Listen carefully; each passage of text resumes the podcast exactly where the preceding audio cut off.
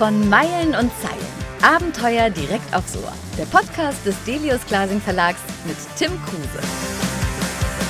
Heute gehen wir der Frage nach, wie schreibt man einen Reiseführer, ohne dass er öde und ausschweifend wird. Andreas Fritsch von der Yacht hat es geschafft, ein Buch zu schreiben, das einem so starkes Fernweh, besser Segelweh bereitet, dass man ganz vergisst, dass man eigentlich nur einen Charterführer vor sich liegen hat. Und zwar Griechenland Ionisches Meer. Andreas, die Charterführer, die ich noch aus den 90ern kenne, sind stinklangweilige Sachbücher. Du hast das irgendwie neu verpackt. Musste da mal alles neu gemacht werden und besser gemacht werden? Ja, danke für die Blumen vorweg. ja, das ist, äh, das ist äh, in der Tat so gewesen, dass ich den Job bei der Yacht als äh, Ressortleiter für Reise lange schon gemacht habe und auch das Problem hatte, dass es eigentlich, ich habe es dann immer das Buchtentelefonbuch genannt, mhm. dass die so ein bisschen langweilig zu lesen waren. Und dass die auch sehr groß und schwer waren. Und wenn man auf die Charterschiffe gekommen ist, lag er dann ja auch oft in Englisch.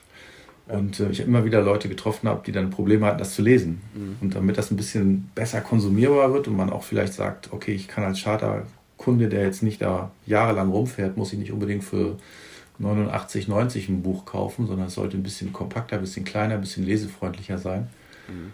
Ähm, habe ich dieses Charterkonzept entwickelt. Vor, ja, ist schon bisschen her. Ist, glaube ich, jetzt die vierte Auflage mhm. schon. Ja. Ja, das war die Idee einfach, dass man das konsumierbarer macht, dass man das auch an die Bedürfnisse der Charterer, die einfach sagen, ja, ich habe ja einen Radius von ein, zwei Wochen und ich will natürlich nur die Highlights. Ja, ja, ja man will ja nicht irgendwie... Jeden Hafen beschreiben, wie das früher in den Büchern war, ne? Genau, du hast keine Lust, Misserfolge zu erleben. Genau, das ist es ja. Und du arbeitest in dem Buch mit Inselsteckbriefen, historischen Hintergründen, Landgängen, Restaurantführern, Tipps zu Wasserfällen und was es alles gibt, wo ich schon überlege, könnte man das Buch nicht sogar auch als Landratte benutzen, also als klassischen Reiseführer? ja, könnte man wohl schon, ja. Ähm, da sind, das war natürlich auch die Idee, sondern dass man, dass, dass das Revier nicht aufhört, wenn man im Hafen angekommen ist, mhm. sondern dass die Inseln ja auch ein Hinterland haben. Mhm. Und ich finde das immer super toll in Griechenland. Also was ich in Griechenland liebe, ist zum Beispiel Mopeds mieten. Ja. Also du kannst ja in keinem, in jedem Hafen, wo du ankommst, steht so eine Armada von 50 Mopeds. Ja, vor allem für 20 am Tag. Ja. Genau, drückst den irgendwie 20 Euro in die Hand, steigst auf eine mal mäßig, mal schlecht, mal gut gewartete äh, Möhre drauf und knatterst über die Insel. Ja, Traum. In äh, ehrlicherweise Shorts und T-Shirts mhm. und vielleicht Ohne noch einen Helm. Helm, vielleicht aber auch nicht. Genau. das ist so ein bisschen, das ist auch so eine, ja, so, so ein bisschen Freiheitsgefühl. Ich weiß Ja, nicht, total. ob das irgendwie so, das ist einfach, macht Spaß, ist lustig und äh, ist auch typisch griechisch. Ja. Man muss ein bisschen vorsichtig um die Ecken fahren, weil da manchmal eine Kuh oder ein Schaf oder eine Ziege steht. Mhm, ja, Auch ja, ja. sonst.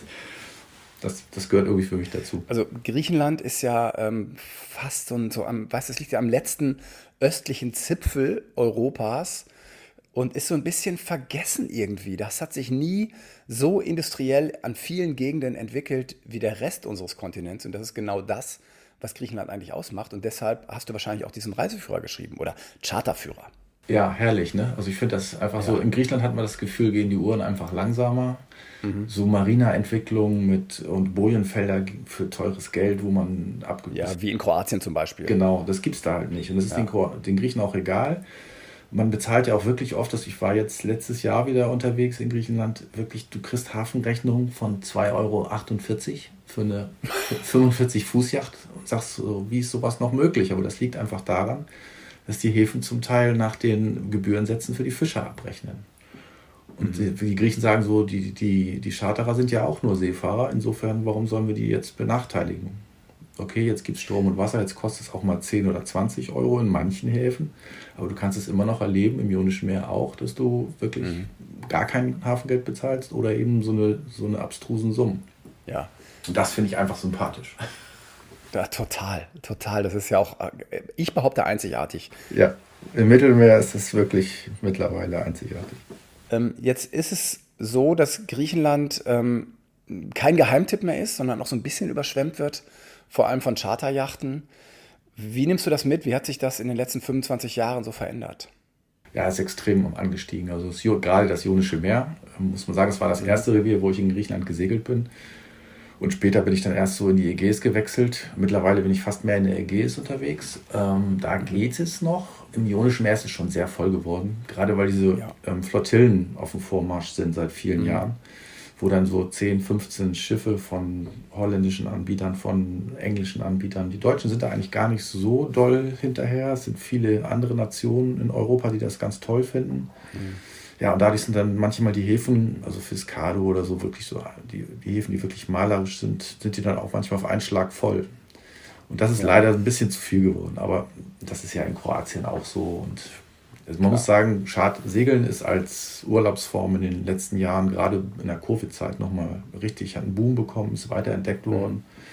Und da fahren jetzt viele Leute draußen rum, die eigentlich auch gar keine Segler sind, sondern die sind Wassertouristen. Mhm. Das ist, gehört irgendwie dazu. Dem kann man sich, glaube ich, in keinem Revier der Welt im Moment mehr entziehen. Ja, das geht zum Beispiel bei ähm, Wohnmobilen genauso. Ja, du kriegst keine Campingplätze mehr. Es ist halt alles überfüllt. Ja, also überfüllt in dem Sinne, dass man keinen Platz bekommt und abgewiesen wird, gibt es eigentlich nicht. Also es gibt ja so viele Buchten im Ionischen Meer, in den mhm. Inseln, dass man eigentlich immer irgendwo einen Platz noch findet. Ne? Aber wenn man halt mhm. den einen Platz vor der Taverne haben will, genau. dann ist es halt manchmal, muss man ein bisschen früher kommen.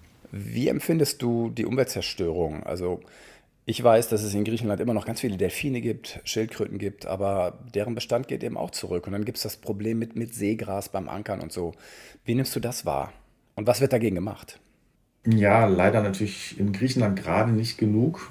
Es gibt also andere Reviere, die da mehr tun, mhm. was mit der ja, ein bisschen maroden Infrastruktur zu tun hat. Aber es ist tatsächlich so, in dem Buch ist auch ein Interview drin mit einem Naturschützer von einer mhm. NGO, die da sich für die Delfine ähm, engagiert und da war ich auch, haben ein Interview mit ihm gemacht. Mhm. Im Abrakischen genau. Golf war das. Ne? Aber generell muss man leider sagen, ist also die Zahl der Delfine dort rückläufig. Das Problem ist die Überfischung. Die finden also zum Teil einfach keine Nahrung. Es ist auch nicht ganz klar, ob die wirklich, ob die sterben oder ob die einfach abwandern in Bereiche, wo mehr Fisch ist. Und ähm, ja, die Fischfarmen kommen dann auch so ein bisschen dazu. Also das Problem ist da. Die Überfischung und die Delfine werden ein bisschen weniger. Die Schildkröten sind, glaube ich, relativ stabil. Aber was ich sehr angenehm finde, als ich das erste Mal vor 25 Jahren in Griechenland gesegelt bin, schwamm in den Hafenbecken eigentlich irrsinnig viel Plastikmüll und Dreck und wirklich, also mhm. auch die Leute haben, die Fischer haben viel Müll einfach über Bord entsorgt. Das ist wirklich vorbei. Also man muss sagen, dass die Buchten, mhm. die Strände und die Häfen eigentlich sauberer sind als vor, vor 20 Jahren. Ja, gleichzeitig ist wahrscheinlich die Wasserqualität echt schlecht geworden und es ist fast nicht zu verstehen, ähm, warum wir es, also ich wohne ja in Kiel an der Ostsee nicht schaffen, warum es im Mittelmeer nicht geschafft wird, vernünftige Fischfangquoten einzuführen, dass eben diese Überfischung aufhört. Denn es ist doch auch für die Fischer klar zu sehen, das ist endlich. Ja, also jetzt noch ein, sagen wir mal, ein, zwei Jahrzehnte. Und dann macht Fischfang sicherlich keinen Sinn mehr, weil es einfach keinen Fisch mehr gibt.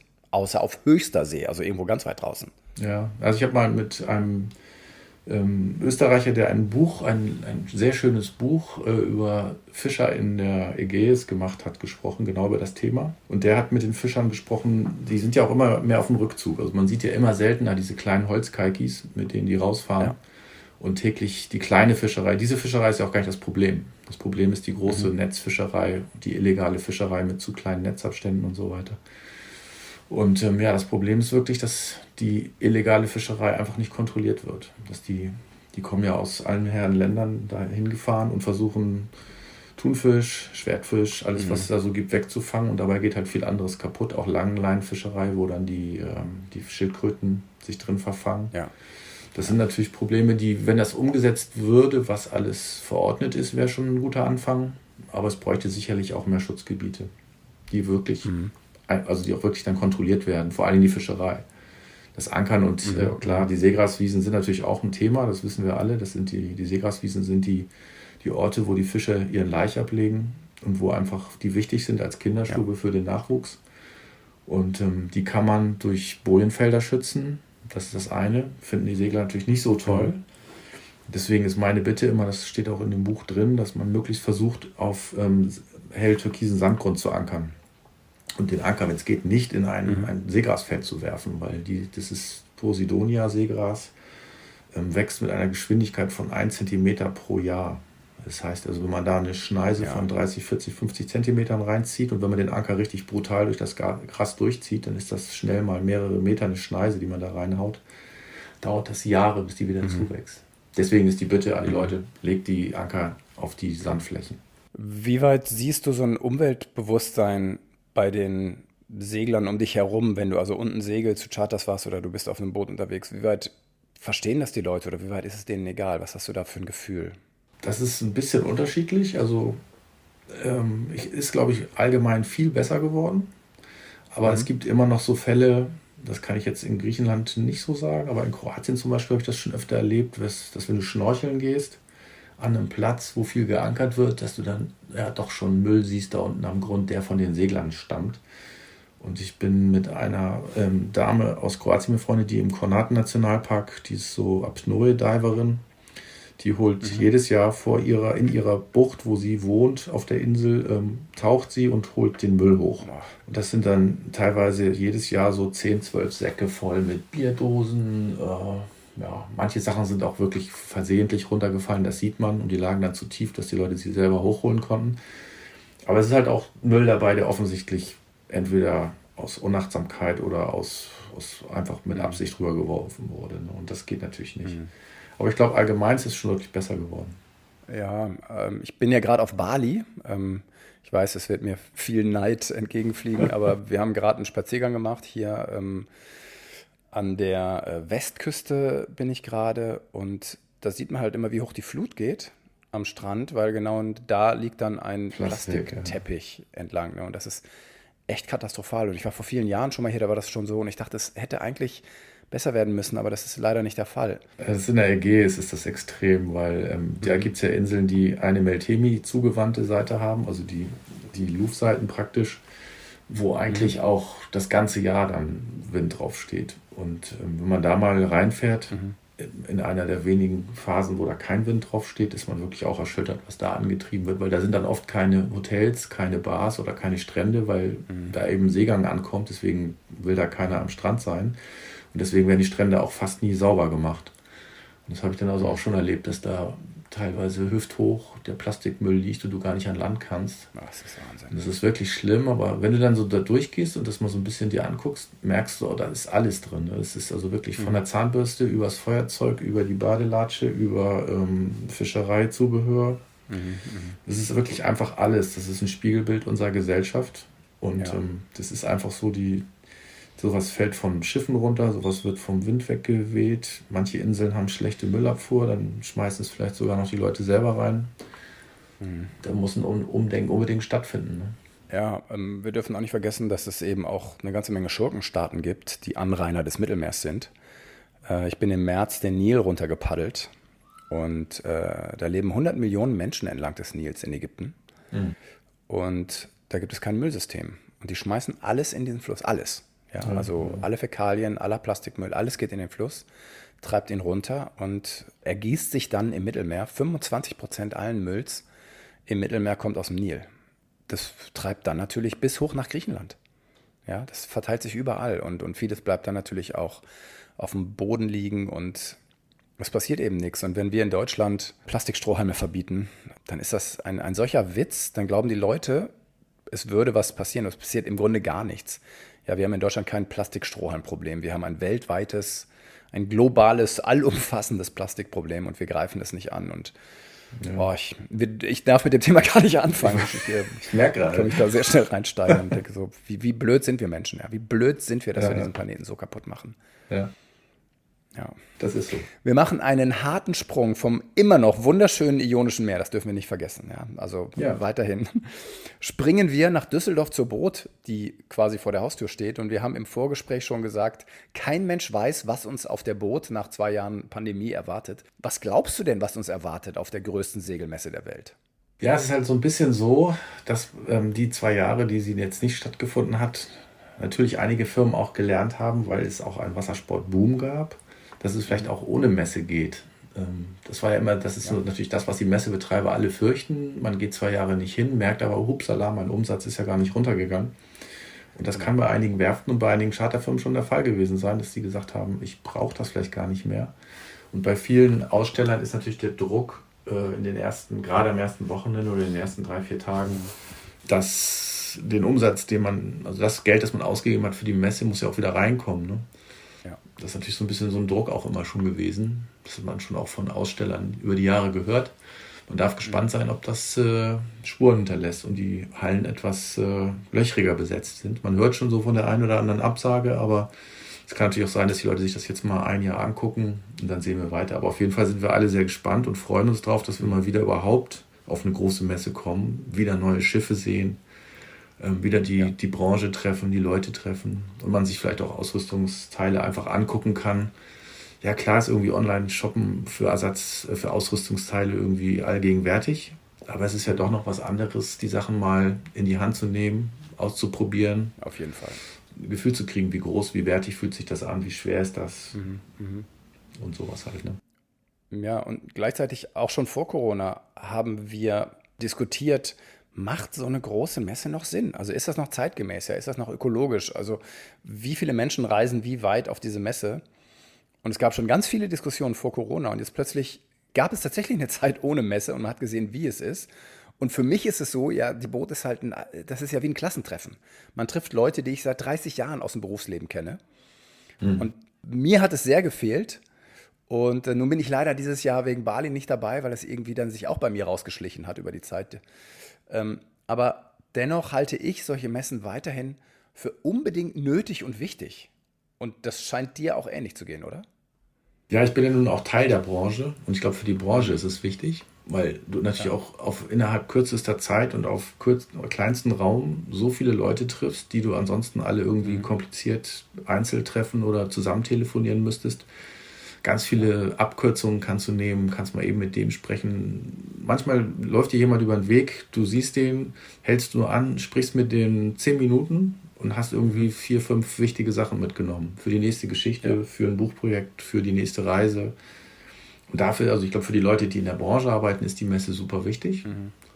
Und für die Zuschauer, die müssen es halt selber entscheiden, für das, was der Einzelne will. Ne? Also will er sich ein Schiff angucken, will er eine Reise buchen, will er ein Ausrüstungsteil kaufen. Also ich glaube so, ich bin ja auch Eigner, habe ein eigenes Schiff. Für mich ist das wichtig, diesen Ausrüstungsteil, die mal in der Hand gehabt zu haben, bevor ich was kaufe. Genau, für Typen wie dich und mich ist das halt eine, eine Mischung. Ne? Wir gehen da beruflich hin, aber natürlich auch, weil wir einfach Segler sind und uns interessieren, was es an Neuigkeiten gibt, an an neuen Auswüchsen, manchmal auch an Technik, wo man denkt, mein Gott, wo soll denn das noch hinführen? Also irgendwann reicht es ja auch. Irgendwann bin ich ausgestattet. Genau, bei manchen Booten fragt man sich dann doch so, ja, ja, ja. Ja, es ist, ist so. Das stimmt. Aber natürlich, ja. was ich, also seit ich Kind bin, bin ich auf dem, mit meinen Eltern auch zu Boot gegangen. Mhm. Natürlich hatte ich auch diesen Wow-Faktor der, der großen Yachten. Also ganz ehrlich, ich gehe immer noch gerne durch die Mega-Yachthallen und steige da mal Klar. auf eine von diesen Balustraden hoch und gucke auf diese Millionärsjachten runter und finde das einfach toll, weil die kriegst du ansonsten ja in deinem Leben einfach nicht zu sehen. Nee. Natürlich kommst du da nicht drauf als Zuschauer, aber äh, ja, ist schon, ist schon spannend und beeindruckend. Finde ich auch immer wieder und ich ähm, freue mich dann aber immer wahnsinnig auf die großen Messen, also vor allem natürlich dann eben in dem Fall auf die Boot. Bin dann aber auch immer wieder froh, wenn sie vorbei ist. Das ist ja doch wahnsinnig anstrengend. Ja, und danach ist man oft krank. Ja, das kommt noch dazu. Das war vor Corona übrigens auch schon so. Ja, ja, das war, also eigentlich ist man ohne Schnupfen hingefahren und äh, mit Schnupfen zurückgekommen. Aber das ist natürlich ja. jetzt nicht mehr so bedrohlich wie in der Corona-Zeit. Also. Nee, überhaupt nicht. Überhaupt nicht.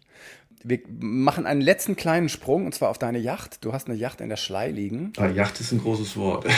Ja, ich weiß. äh, ab wann ist es eine Yacht und wann ist es nur ein Segelboot? Ne? Ähm, ja, also ich. Ja, ich Definier du es mir. Ja, ganz schwierig. Also ich habe, ich würde sagen, ich habe ich hab ein Boot. Äh, das ist eine, mhm. eine Grinde, das ist ein dänischer äh, Spitzgatter aus den 70ern. Äh, Meine ist jetzt Baujahr 80. Also es ist ein altes Schiff, es ist ein GFK-Klassiker sozusagen. Mhm, mhm, und äh, ja, er ist natürlich keine Stehhöhe und äh, es, die Toilette ist so, wie das halt früher dann war, hinter so einer Schiebetür im Salon abgetrennt und es ist alles ein bisschen einfacher so. Aber ich habe tatsächlich über meine Jahre, die ich geschartert habe, ich bin ja irgendwie durch, durch die ganze Welt gekommen und im Chartermarkt ist man halt oft mit 40 Fuß plus unterwegs. Mhm, ja. Und ich habe tatsächlich einfach festgestellt, der Segelspaß wird nicht größer, weil das Boot größer wird. Man denkt dann immer so, ja, größeres Schiff, irgendwie angenehmer, toller, besser. Ist halt nicht so.